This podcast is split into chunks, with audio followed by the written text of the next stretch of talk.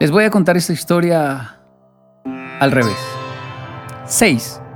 Nuestro padre va a trabajar todos los días a paso lento, rengo y con un bastón en mano.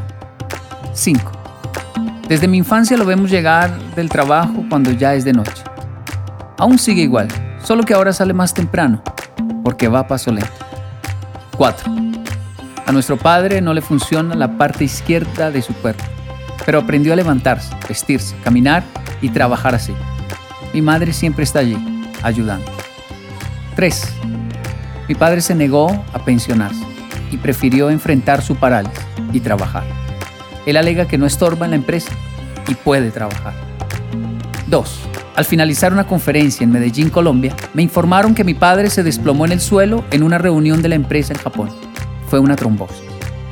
1. Yokoi Toru, así se llama mi padre, y hace muchos años me dijo que la disciplina era más importante que la inteligencia. Oyaji Maji O.